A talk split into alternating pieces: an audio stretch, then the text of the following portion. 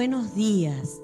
Es para nosotros un gozo poder estar junto a ustedes, estar conectados a la casa. Les recibimos con una palabra de bienvenida. Esperamos que cada día podamos ser edificados al meditar las escrituras. Escudriñar las escrituras eh, provocan vida a nuestra vida. Quisiera pedirte en esta hora que me ayudes allí donde estás, si tenés la Biblia, ya sea en papel o en un dispositivo, busques el Evangelio según San Lucas, capítulo 22, eh, versículo 31 al 34. El Evangelio del doctor Lucas, capítulo 22, desde el 31 al 34. Dice así la palabra del Señor. Dijo también el Señor Simón, Simón, he aquí Satanás os ha pedido para zarandearos como a trigo, pero yo he rogado por ti que tu fe no falte y tú, una vez vuelto, confirma a tus hermanos. Leemos esta palabra tremenda, maravillosamente expresa eh, lo que Dios es y lo que Dios hace en nuestras vidas. Mm, tal vez usted como yo podemos pensar cuando el Señor le dijo, he aquí Satanás os ha pedido para zarandearos como a trigo. E, esa palabra que surge, que brota, Señor, pero vos le dijiste que, que no. Y el Señor le dice, sí, pero yo he rogado, eh, esta palabra me impacta, yo he rogado por ti que tu fe no falte. Y tú una vez vuelto, confirma a tus hermanos. Es una maravillosa palabra para reflexionar en esta hora, poder descubrir y discernir, porque a todo muchas veces le hemos llamado diablo, tinieblas, oscuridad. Pero si nosotros servimos al Señor, amamos al Señor en primer lugar, es nuestro Dios en nosotros, es su amor, su gracia. Nada ocurre fuera de su voluntad. La voluntad buena, agradable y perfecta debe ser conocida por vos y por mí. Por eso en esta mañana quiero llevarte a esta reflexión. Cuando nos acontecen situaciones difíciles, eh, no sabemos discernir si es una prueba que está haciendo en nosotros ese perfeccionamiento para que la paciencia tenga en nosotros su obra completa y seamos confirmados ¿sí? delante del Padre por medio de nuestros Señor Jesucristo, o si es una lucha, si es, si es este, el diablo operando, si lo vamos a reprender. Por eso en esta hora precisamos ese discernir lo que estamos experimentando. Vemos aquí en esta última noche de Jesús con sus discípulos. Ellos estaban cenando, participando eh, de la Pascua. Jesús los preparaba para lo que se venía, le da indicaciones, habla acerca de que alguien lo iba a entregar, los prepara para el reino y le dice a Pedro algo impactante.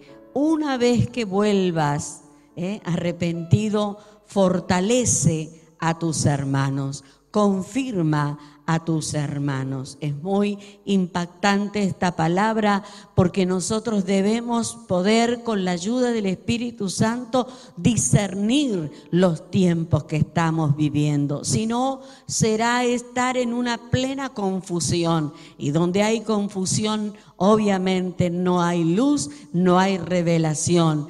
La luz de la vida de Cristo en nuestras vidas trae ese discernir, ese entender, ese conocer. Le da esta palabra a Pedro, les da a entender que todos le iban a negar, que lo iban a dejar. ¿eh? Ahora, qué maravillosa expresión cuando le habla a Pedro, intercede por él, un hombre de fe, un hombre que evidentemente lidiaba eh, con muchas cosas de su naturaleza humana. ¿eh? Yo siempre digo, hablando de Pedro, porque encuentro muchas similitudes, ¿eh? hablaba cuando se tenía que callar y se callaba cuando tenía que hablar, pero que en este día podamos recibir esta palabra en nuestro espíritu, aunque esté la prueba, aunque esté allí la zaranda, ¿no? Dice, pero yo he rogado por ti. Qué bueno es cuando otros oran por nosotros. Qué maravilloso es saber que somos parte de una familia de la fe y tener esa posibilidad de presentar una petición y otros orando, otros rogando, así como nosotros también oramos y rogamos. Pero qué extraordinario es saber que el Señor de señores, el gran yo soy, el gran libertador, Él dice, yo he rogado por ti para que tu fe no falte. Y esta palabra sigue, pero sigue impactando en mi ser interior, porque eso trae fuerza, trae completud, trae realmente esa, e, esa fortaleza que viene del Espíritu Santo al saber que Él mismo intercede. Yo he rogado entre Dios y nosotros a nuestro Señor Jesucristo, que nos prepara, que nos, eh, que nos ayuda en este perfeccionamiento para ser presentados irreprensibles.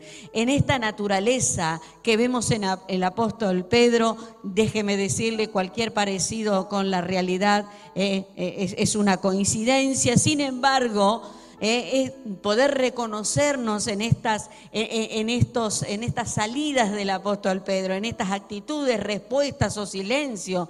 A veces también se nos imposibilita cumplir el propósito por causa de nosotros, eh, pensando que hay cosas que no han sido suplidas, pensando que no tengo esto, carezco de lo otro. ¿Cómo voy a hablar si no sé de qué voy a hablar? Mire, allí donde usted está puede ser testigo fiel y testimonio de la vida de Cristo, del nombre de nuestro Señor Jesucristo que le ha dado vida.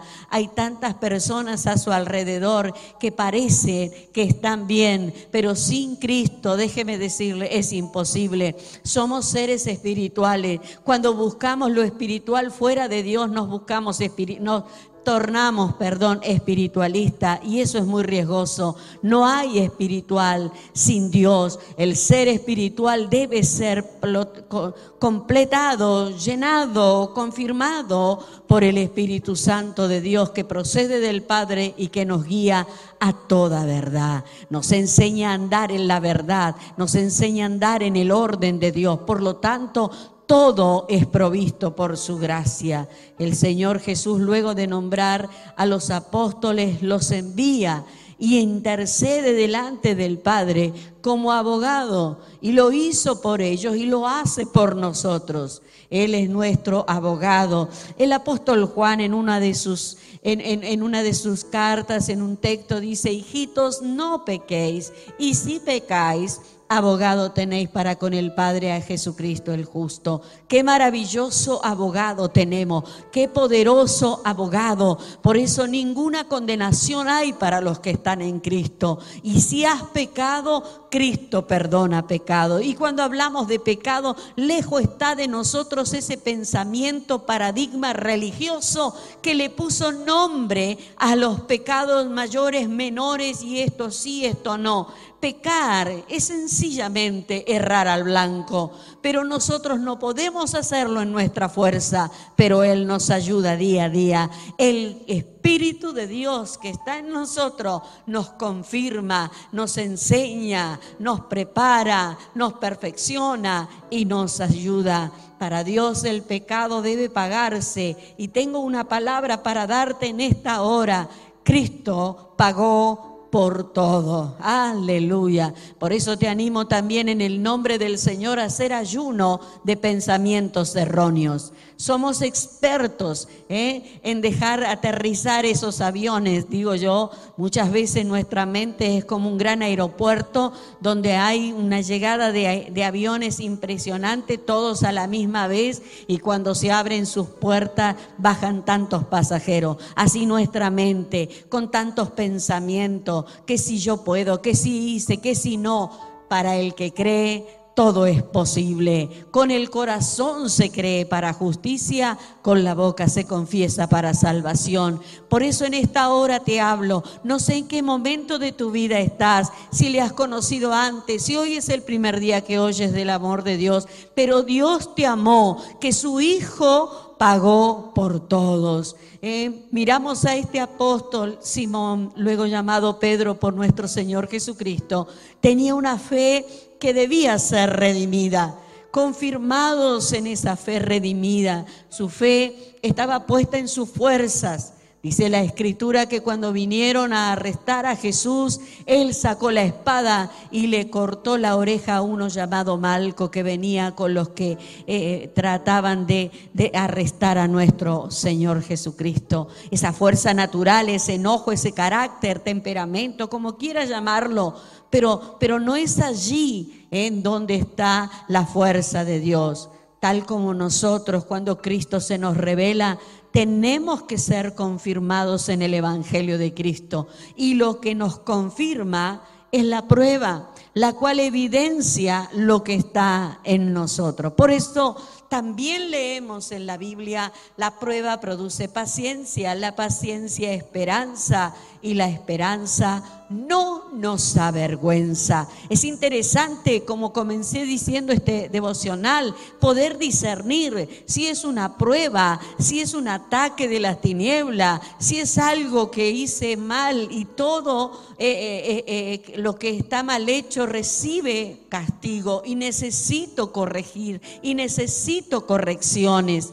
El Dios de amor es un Padre que nos enseña, nos disciplina, nos disipula, nos enseña a vivir en su fe. Los que nos confirma entonces a, a vivir en esa perfección es la prueba, porque allí se evidencia lo que realmente está en nosotros. No una fe humana limitada, corta, ¿no? Sino evidencia de la buena fe por eso también la palabra nos enseña y nos instruye a pelear la batalla de la fe, la batalla de la confesión, porque lo que declaramos es lo que creemos. Podemos estar en un ámbito donde todos dicen amén, aleluya, y nosotros también hacerlo, pero luego frente al día a día, a la cotidianidad, a las circunstancias, a la realidad, ¿eh? expresamos otra cosa, la queja, o como solemos decir los evangélicos, la queja avanza, pero que erradiquemos esos pensamientos, ¿no? Que el Señor por su gracia, podamos eh, manifestar el Evangelio de Cristo, alabando el nombre del Señor, discerniendo, tener esa capacidad de discernir el tiempo y lo que estamos atravesando para obtener esa paciencia, esa esperanza que trae vida y vida de abundancia, con la firme convicción de que somos llamados para confirmar el Cristo poderoso en nuestra vida y así también confirmando a nuestros hermanos. Que toda la bendición del Padre sea sobre tu vida. En este precioso día, aun cuando estés afligido allí, quiero orar por ti y declarar esta palabra. Hay poder en el nombre de Jesús para ser redimidos, para ser nuevos, hacernos nuevas criaturas. Y en esa fe confiamos, la fe de Cristo el Señor. Padre, bendigo a tu iglesia, bendigo a los que están oyendo esta palabra y declaramos en esta hora que tú ruegas, que tú eres nuestro intercesor, que tú eres el Señor Dios todopoderoso y que había gran deuda, pero tú pagaste por todos. Jesucristo, tu nombre sea alabado. La fe en tu nombre sanó al paralítico y así, Señor, no es mi fe ni la fe de alguna persona, sino el nombre que es sobre todo nombre. Puesto los ojos en Jesús, autor y consumador de la fe. Amén, amén y amén. El Señor te continúe bendiciendo grandemente.